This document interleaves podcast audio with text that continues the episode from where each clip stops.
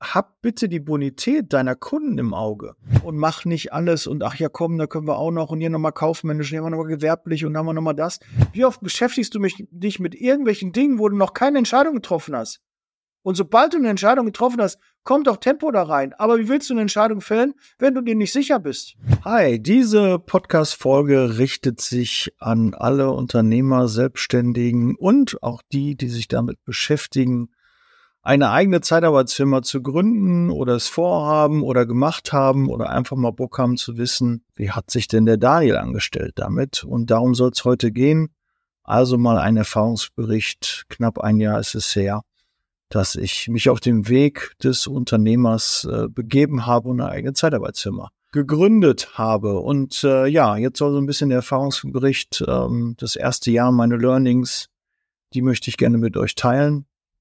Und äh, ich glaube, da ist äh, viel Spannendes für dich, für euch dabei. Lust auf Karriere, ohne dich zu verbiegen? Im ALG-Netzwerk ist jeder so, wie er ist und tut das, was er am besten kann. 1977 gegründet, sind wir mittlerweile an 120 Standorten tätig und wir würden uns echt freuen, dich kennenzulernen. Äh, starten wir mal. Also war ja eher zufällig, ähm, dass ich so zu einer eigenen Zeitarbeitsfirma gekommen bin im Mentoring habe ich schon mal erzählt, habe ich äh, eine Teilnehmerin gehabt, mit der ich jetzt knapp ein Jahr ihr Unternehmen aufgebaut habe von der Pike auf. Und ähm, dann wollte die Mentoring-Teilnehmerin, hat sich privat ein bisschen was verändert, ähm, das Unternehmen abgeben, liquidieren zum Jahresende und wollte wieder zurück in die Pflege gehen. Und äh, ja, habe ich gesagt, nee, mach das nicht, pass auf, du kannst äh, bei mir das gleiche weitermachen. Und ähm, ja, so haben wir uns dann überlegt, wie kriegen wir das hin? Haben die Mitarbeiter übernommen. Und äh, der Gedanke ist so, weiß nicht, Oktober, November irgendwie gereift. Und dann haben wir dann wirklich ab äh, November das Ganze dann auch forciert. Und äh, ja, dann im Januar sind wir dann mit der eigenen Zeitarbeitszimmer gestartet.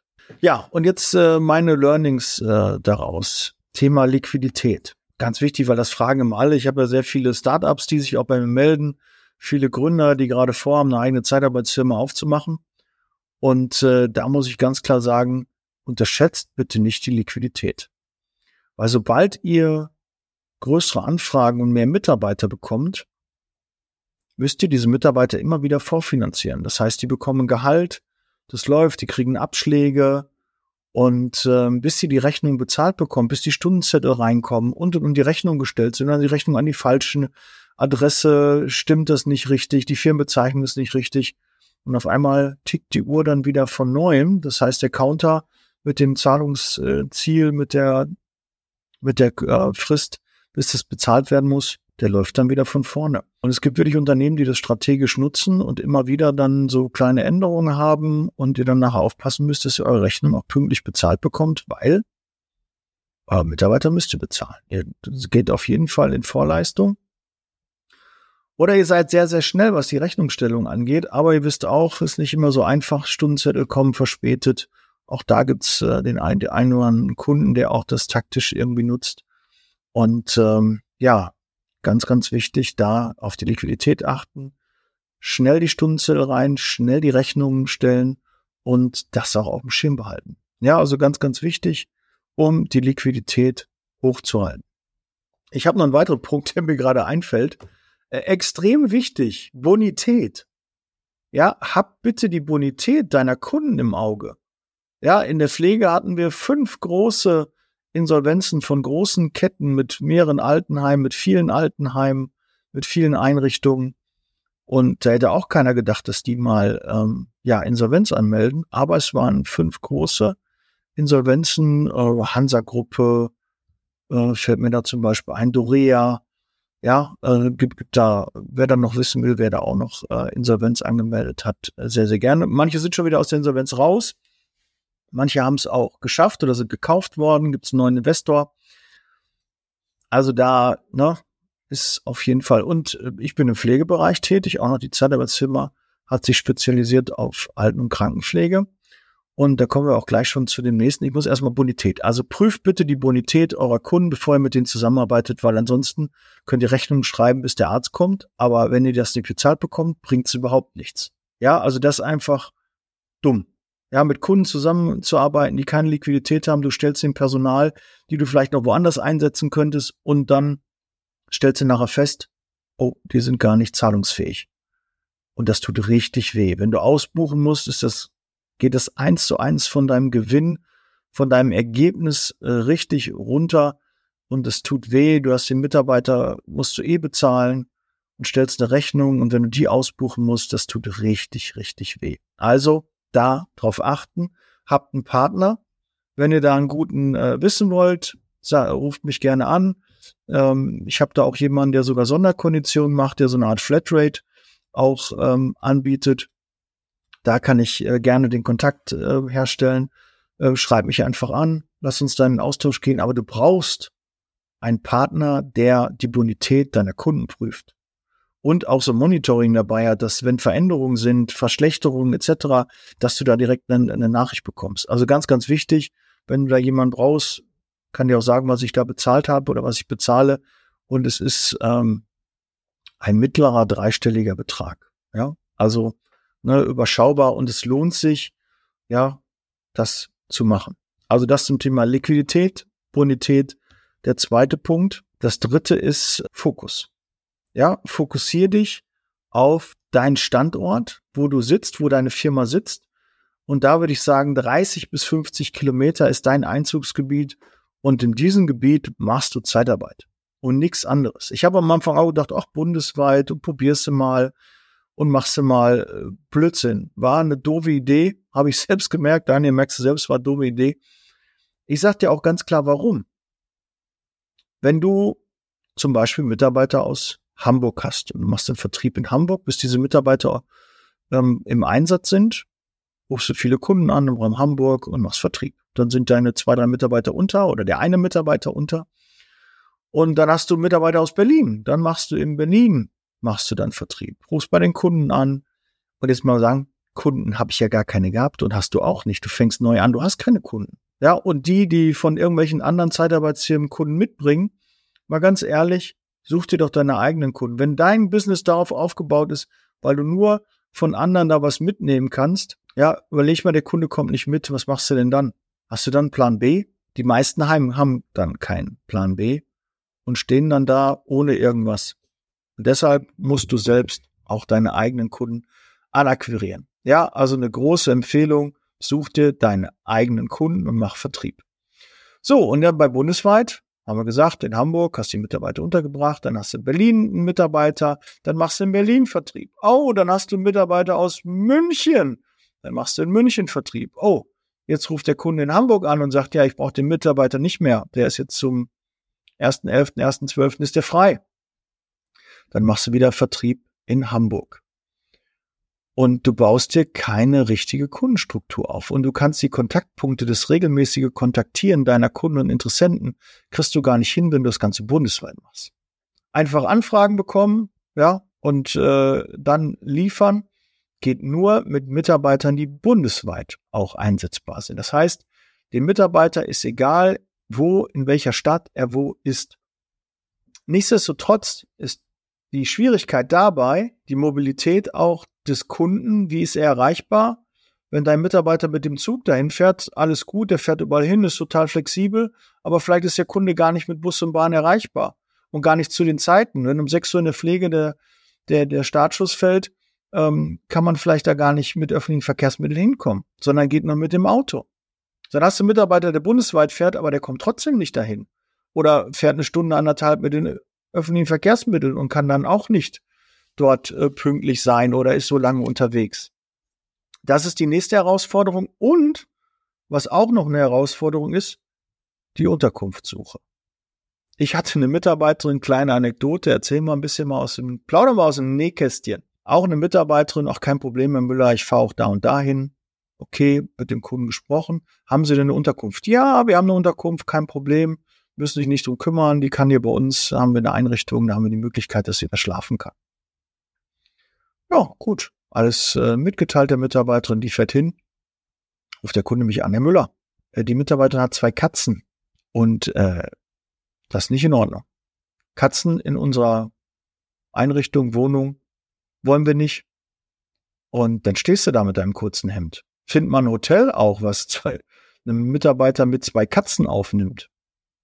Keine Chance. Auch Vermieter, wenn die das wissen, ist das auf jeden Fall eine Hürde. Finde ich nicht gut. Ich habe selbst auch Katzen, aber so die Probleme, die man sich so vorstellen kann und die Bedenken, die ein Vermieter dann vielleicht hat oder auch äh, ein Träger, ja, äh, der die hat, ähm, die sind auch zum Teil berechtigt, ja. Äh, du musst ja überlegen, der Mitarbeiter fährt vielleicht mit dem Auto, mit den öffentlichen Verkehrsmitteln dann zu dem Kunden hin, der muss ja alles mitnehmen. Der muss eine Katzentoilette, der muss einen Kratzbaum, alles Mögliche müsste der dabei haben, damit das so funktioniert, wie das in den eigenen vier Räumlichkeiten ist. Und natürlich auch, ja, Tiere werden auch da mit unter Stress gesetzt und ungewohnte Umgebung, dann ist derjenige auch gar nicht da. Ja, die fahren ja nicht zu zweit ähm, dann in den Einsatz und dann ist jemand zu Hause, der sich dann um die Tiere kümmert. Nee, das heißt, sie sind eine lange Zeit auch alleine und gerade am Anfang und das in einem fremden Umgebung, ja, in einer fremden Wohnung, in einem fremden Hotel. Nein, das wird nicht funktionieren. Die werden den, den, die Hütte auseinandernehmen. Ist auch in dem Fall passiert. Und äh, ja, da hast du ein Problem. Also, du musst gerade bei bundesweiten Mitarbeitern klären, wie sieht es denn aus? Haben die Hunde, haben die Katzen, Tiere? Das ist nicht so einfach bei der Unterkunftssuche. Also auch da ein weiteres Learning, passt da bitte auf. Ähm, will ich sagen, sag pauschal ab. Ja, jeder soll eine Chance bekommen, aber bitte Obacht, das gibt Schwierigkeiten. Ja, du kannst nicht in so einer Testwohnung, die auf so einem Ambu äh, die in einer ambulanten Pflege zum Beispiel ist, wo die sich hinlegen, wo die mal Pause machen, wo oder bei einer Einrichtung, wo das so eine Musterwohnung ist, damit die sich das mal angucken können, wenn Angehörige kommen, wenn Bewohner kommen und sagen, hier, schauen Sie es mal an, so sehen die, die Wohnungen aus. Äh, und dann hast du deinen, deinen Mitarbeiter dort untergebracht und der hat dann zwei, drei Katzen gehabt, die haben dann vielleicht irgendwo hingepinkelt, die Wände zerkratzt. Also da muss man ein bisschen aufpassen. Ja, ne, also ich will jetzt keinen Stab über alle da brechen, sondern sei da einfach ein bisschen vorsichtig und überlege auch, ob du das hinbekommst. Weil die meisten sind ja gut in der Zeitarbeit, können auch gut Vertrieb machen, können gut mit dem Mitarbeiter. Aber jetzt auf einmal geht es um Unterkünfte. Du musst Unterkünfte finden, die vor Ort sind, die in der Nähe sind und die auch preislich erschwinglich sind. Und auch gucken, wie lange verpflichtest du dich? Sind das zwei, drei Monate, die du den Mietvertrag unterschreiben musst? Wie sieht das mit Kautionen aus? All solche Dinge, die musst du auf dem Schirm haben, wenn du bundesweit arbeitest. Und da würde ich eher sagen, ist mein Learning für den Start, mach das lieber nicht, sondern mach erstmal regional, da kennst du deinen Bereich, du kennst in der Regel auch die Mitarbeiter. Das hilft dir bei der Einsatzplanung, bei den Kontakten zu deinen Kunden. Du kannst dein, die Kundenbeziehung viel, viel besser pflegen. Du kannst neue Interessenten öffnen. Du kannst den Kunden auch besuchen. Du kannst da vor Ort sein. Ja, da habe ich so ein richtiges Déjà-vu. Ich habe ja damals vor 20 Jahren, als ich in der Zeitarbeit angefangen habe, haben wir habe ich ja zwei Jahre nur mit, mit Mitarbeitern, die auf Montage waren, gearbeitet. Ich kannte weder den Kunden noch den Mitarbeiter. Und äh, jetzt kam die Herausforderung, wo ich wieder sagte, okay, da habe ich mich ja damals gefreut, als ich die regionale Zeitarbeit wieder hatte, wo ich dann wusste, okay, das ist der Kunde, so sieht der Arbeitsplatz aus, das ist der Mitarbeiter. Ich konnte sogar günstiger anbieten. Das sind Dinge, die echt das Ganze erleichtern. Und deshalb, also klare Empfehlung, wenn du gründen möchtest, fokussiere dich auf regional 30 bis 50 Kilometer um deinen Standort herum. Und dann, wenn das läuft, kannst du nachher wachsen und kannst andere Sachen machen. Aber das muss vorher laufen und nicht direkt, okay, ach, bundesweit, ich kann ja jedem helfen. Und erstmal die Kandidaten, die bundesweit fahren wollen, ja, die überhaupt äh, auf Montage gehen wollen, die ähm, länger von zu Hause weg sein wollen, ähm, denen auch eine Unterkunft und so, denen eine Wohnung, denen das alles egal wäre und ist. Das sind äh, schwierigere Kandidaten, die, um die zu finden. Und auch da so Learning in der Pflege, sind wir mal ehrlich, im Monat so ein, zwei kann man aufbauen. Und da musst du überlegen, da verlierst du auch mal einen Mitarbeiter. Also so auch ein Learning, so zwei, drei Mitarbeiter im Monat aufbauen, Zieleinstellung. Arbeitet mit Zieleinstellungen. Ihr werdet kein Wachstum hinbekommen, wenn ihr keine Zieleinstellung macht. Auch ein wichtiges Learning. Ja, habe ich mir gar nicht aufgeschrieben, aber auch jetzt sprudelt es gerade wieder so ein bisschen bei mir. Also habe ich ja schon immer gesagt, Zieleinstellung ist der Schlüssel für Wachstum. Nicht Kundenanfragen und ach, jetzt äh, macht der Kunde Druck und jetzt will ich mal zu, dass ich ein paar Einstellungen mache. Nee, du darfst den Erfolg nicht vom Zufall abhängig machen. Also musst du mit Zieleinstellungen arbeiten und die Leute, Kandidaten auf Ziel einstellen. So, und Fokus auf regional und generell Thema Fokus. Fokussier dich auf einen Geschäftsbereich. Fokussier dich auf eine Qualifikation, auf einen Bereich, ein Part. Ja, und mach nicht alles und ach ja, komm, da können wir auch noch und hier nochmal kaufmännisch, hier haben wir nochmal gewerblich und haben wir nochmal das. Nein, mach das bitte nicht. The Next Shiny Thing, habe ich auch mal einen Podcast zu gemacht, ist nicht das Richtige. Schuster, bleib bei deinem Leisten. Ja, du musst dich fokussieren auf eine Branche, auf einen Bereich, da sind die Vorstellungsgespräche ähnlich, die Kunden sind ähnlich, du verzettelst dich nachher. Das funktioniert, du nimmst den Umsatz mit, du stellst einen Lackierer ein, nach drei Monaten wird der Lackierer frei. Dann hast du das gleiche wie bei dem Überregional, habe ich auf einmal in Hamburg dann wieder, habe ich überhaupt keine Kontakte gehabt, jetzt habe ich gar keinen äh, Firmen, die Lackierer einsetzen, jetzt muss ich da wieder Vertrieb machen, weil doch mein Fokus ist doch eigentlich auf Alten- und Krankenpflege. Also ihr müsst euch fokussieren auf einen Bereich. Und auch wenn es so interessant ist und ihr denkt, ach, so schnelles Geschäft und ich bin doch gerade in der Gründung und am Anfang und ich nehme jeden Umsatz mit. Nein, du verzettelst dich. Wirklich, du verzettelst dich. Ja, du hast schon genug mit dem einen Bereich zu tun. Sei da Experte. Wenn das funktioniert, stellst die Mitarbeiter ein, der soll einen anderen Geschäftsbereich machen. Aber bitte nicht du selber. Auch ein Learning. Ich kann ja nur Tipps geben. Und äh, Controlling wichtiger Punkt. Du hast es richtig drauf im Vertrieb, du hast Bock, Teil etwas Großen zu werden, dann sollen wir uns auf jeden Fall kennenlernen, denn ich suche Unterstützung für mein Team und wir können gemeinsam ein tolles Zeitarbeitsunternehmen aufbauen. Wenn du Bock darauf hast, melde dich gerne. Unterhalb des Videos findest du den Link. Bis gleich. Ciao. Verlass dich nicht auf andere. Du musst gerade am Anfang, wenn das dein eigener Laden ist, du musst es kontrollieren. Ich bin auch kein Freund von Controlling. Ich mag es nicht, andere zu kontrollieren. Ich mag es auch nicht, Vorgaben zu geben. Ja, ich möchte Mitarbeiter, die die Arbeit selber sehen, die, die ihr eigenes Tempo vorgeben, die einfach Bock haben anzupacken. Aber das musst du kontrollieren. Wenn du die einfach laufen lässt, kann es sein, dass du an den falschen Mitarbeiter gerätst und dann passiert gar nichts. Und das ist schade und macht dich nicht abhängig von einem Mitarbeiter. Auch wichtig, ja, weil wenn der weg ist, dann sitzt du da wieder und Ärmel hochkrempeln und dann geht's los. Ja, auch ein wichtiges Learning. Habe ich alles erlebt, habe ich nicht kontrolliert und dann hast du nachher das Schlamassel. Also da Controlling, ähm, kontrolliere, hab alles im Blick, mach dir To-Dos, Wiedervorlagen, ja, kontrolliere maximale Überlassungsdauer, ähm, All Equal Pay, die neun Monate. Hab das alles auf dem Schirm. Und verlass dich nicht auf die anderen, sondern kontrollier, sind die Rechnungen rausgegangen, sind die richtig gestellt, wie sehen die Löhne aus, sind die Löhne richtig, stimmen die Stunden, all solche Dinge. Krankenkassenanmeldung, och, ey, da kriege ich ja ein Graus. Habe ich nie gewusst als Regionalleiter, 20 Jahre Zeitarbeit gemacht, aber als Regionaler habe ich doch nicht interessiert, was für Krankenkasse, wie der Ablauf da ist und SEPA-Mandate und sowas alles. Alles Learnings, die ich jetzt mit dir teilen kann, die muss er auch auf dem Schirm haben. Und ihr müsst ja nicht alle, also ich hätte mir gewünscht, muss ich jetzt ja mal sagen, nach einem guten Jahr, wo ich jetzt ähm, äh, meine eigene Zeitarbeitsfirma habe, dass es sowas wie so Mentoring gegeben hätte, wo ich daran hätte teilnehmen können, wo ich mich mit anderen Unternehmern unterhalten kann. Wie machen die das denn? Wie sehen die das denn? Was ist denn jetzt wichtig? Ähm, beschäftige ich mich gerade mit den richtigen Dingen oder sind es die falschen? Ja, gibt es da einen Mentor, der mich an die Hand nimmt, der meine Fragen beantwortet, weil ich habe eine Menge Fragen gehabt.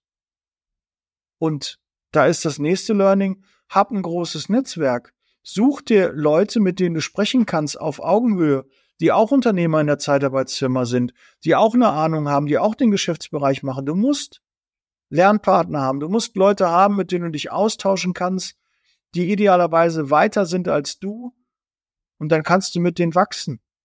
Ja, ihr könnt Aufträge tauschen, ihr könnt euch abstimmen, ihr könnt euch unterstützen, Kandidaten ähm, ähm, überlassen, die du im Überhang hast. Also so viele Dinge funktionieren da und das sind gar keine Absprachen, davon rede ich gar nicht. Sowas, sowas passiert nicht, aber ähm, der Austausch ist wichtig. Du brauchst das, weil die Luft wird irgendwann dünn und dann hast du niemanden, mit dem du mehr fragen kannst.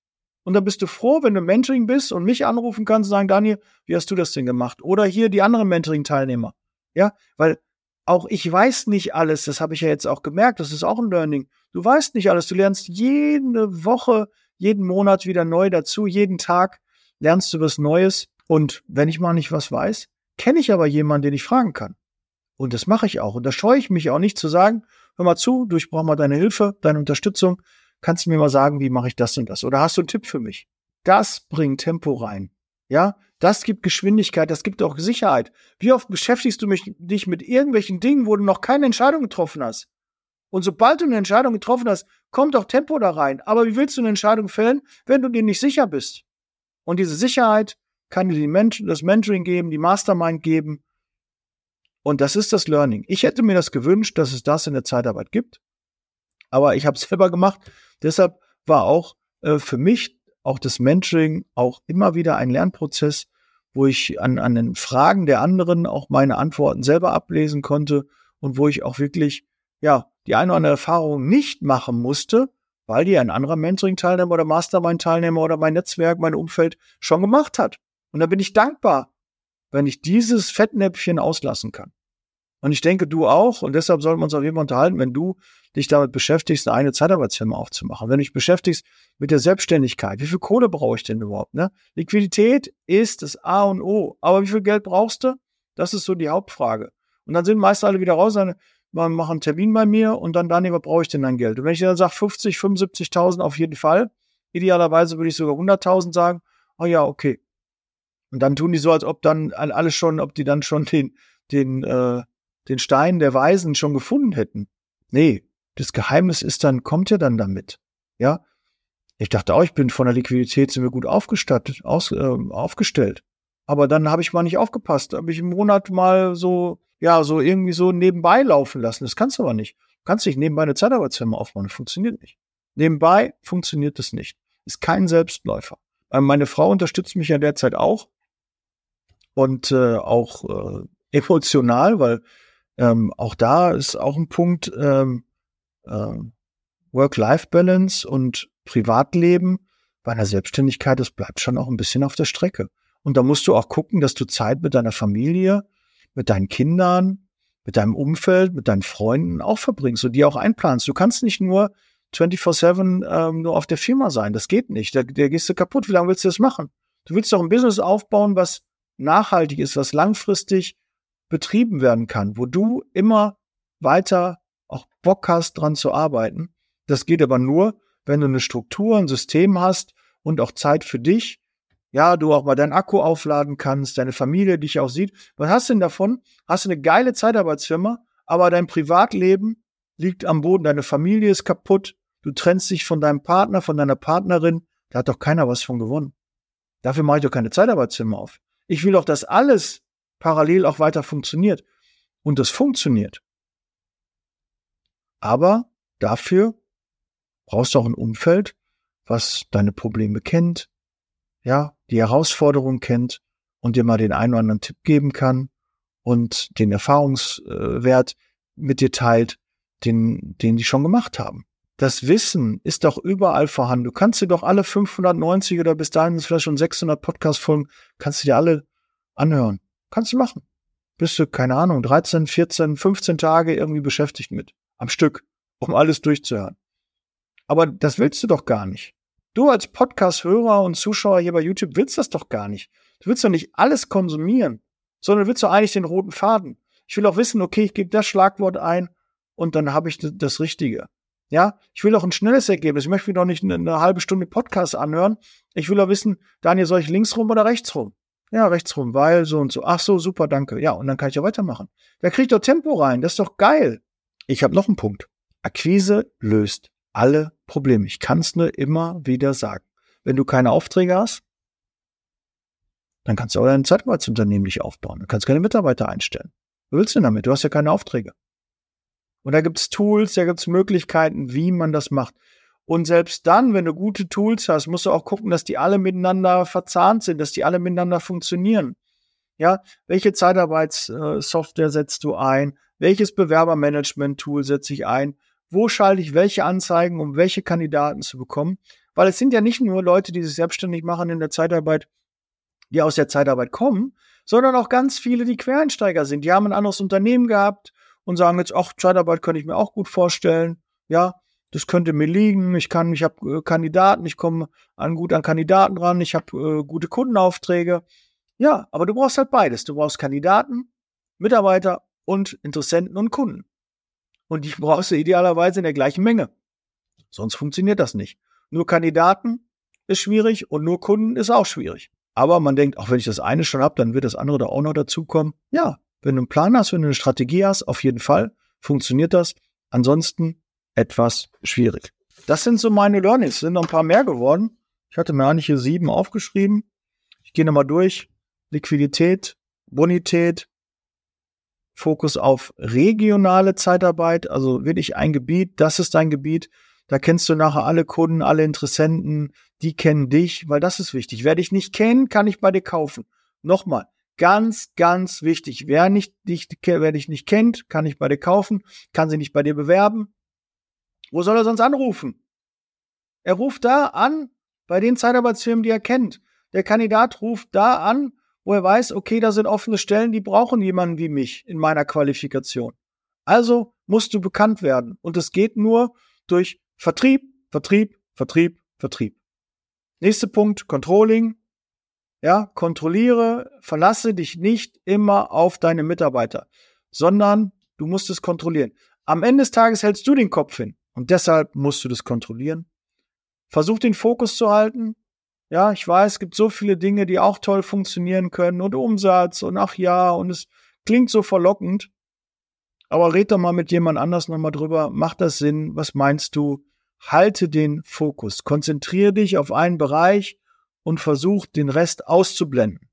Ist schwer, aber wenn du es nicht versuchst, dann wird es auch nicht funktionieren. Äh, Habe ich schon Akquise, Akquise, Akquise gesagt? Und Networking, der Austausch mit anderen ja, Lernpartnern, mit einer Mentoring-Truppe, mit einer Mastermind-Truppe, mit anderen, die auch in einer ähnlichen Situation sind oder waren und die auch open-minded sind. Ja, gibt ja genügend. Guck doch mal auf den VBG, wenn du da so ein, so ein Treffen hast, da erzählt doch keiner was oder erzählt keiner. Wenn du mal andere Kollegen in der Zeitarbeit fragst, läuft immer super. Immer super, haben keine Probleme, klasse. Blühende Landschaften, tolle Zahlen, wir immer nur nach oben geht's bei uns. Blödsinn. Ist nicht so. Geht nicht immer nur nach oben, geht mal nach unten. Und häufig, ja, und irgendwann hörst du dann nichts mehr von den Leuten. Dann, ah, ja, war schlecht oder so. Wenn die da mal einen lichten Moment haben und du dann mit denen sprichst, das ja, war auch mal ein schlechtes Jahr, weil da hat alles nicht funktioniert und da nicht und so, ne? Aber warum irgendwas vorgaukeln, was nicht funktioniert hat? Und ich muss auch sagen, bei mir hat auch nicht alles funktioniert. Und es gab auch Taylor, tiefe Taylor, aber da kommen wir noch wieder raus. Und am Ende möchte ich eine Erfolgsgeschichte schreiben und die möchte ich auch mit dir teilen. Und ich möchte dir zeigen, ja, auch mir passieren Fehler. Ich bin nicht Mr. Allwissend. Ganz sicher nicht. Und auch wenn man 20 Jahre Berufserfahrung hat in der Zeitarbeit und denkt, man hat alles erlebt, gibt immer wieder neue Dinge, die ich noch nicht erlebt habe, die du noch nicht erlebt hast. Und das ist auch nicht schlimm. Das sind Lernprozesse. Und den Fehler machst du einmal, Vielleicht noch ein zweites Mal, aber kein drittes Mal bitte. Und wenn du auch das, dieses, den einen oder anderen Fehler auch den vermeiden willst, dann profitiere von den Erfahrungen von anderen. Lass uns gerne austauschen, ruf mich an. Meine Kontaktdaten weißt du, ich gebe dir nochmal die Handynummer 0179 466 8512 0179 466 8512. Ruf mich einfach an. Ja, schick mir eine WhatsApp, mach einen Termin, mir mein Kalender-Tool, weil Terminfindung, boah, stresst mich total. Da ist kalendlich schön, ein Link raus, du kannst gucken, wann es bei dir im Kalender passt. Zoom, Telefon, wie du das möchtest. Super, total easy. Auch da strukturiere deinen Tag. Auch was nicht in deinem Kalender steht, findet nicht statt. Das ist bei mir so, das wird bei dir so sein. Also setz dir feste Termine habe ich schon Vertrieb, Vertrieb, Vertrieb erwähnt? Ja. Vertrieb gehört einfach zur Gründung einer Zeitarbeitsfirma definitiv immer dazu. Und nicht nur bei der Gründung, sondern bei jedem Zeitarbeitsunternehmen, auch wenn die Auftragslage gut ist, du musst Vertrieb machen. Du brauchst noch bessere, noch geilere Aufträge und die kriegst du nur, wenn du Vertrieb machst. Und die richtigen Kunden, die passenden Kunden, die du brauchst, die rufen halt nur an, wenn sie dich kennen. Also, das sind die Punkte Work-Life-Balance, also auch Familie beachten, bei aller Selbstständigkeit, bei allem Stress, den man da hat und wie man Gas geben will und so. Ihr müsst auch an eure Familie, an eure Kinder, an eure Partner, Partnerin denken. Ganz wichtig. Also, wenn du dich damit beschäftigst mit der Gründung, brauchst Unterstützung, ruf mich an und da bin ich für dich da. Versprochen. In diesem Sinne, bereit für Zeitarbeit? Ja, ich bin bereit. Ich hoffe, du auch. Und wir hören und sehen uns im nächsten Podcast. Doch wieder eine halbe Stunde geworden. Was soll ich machen? Kurz können die anderen. In diesem Sinne, ich bin raus. Ciao. Der Podcast wurde unterstützt von HR4U, ihrer HR-Software.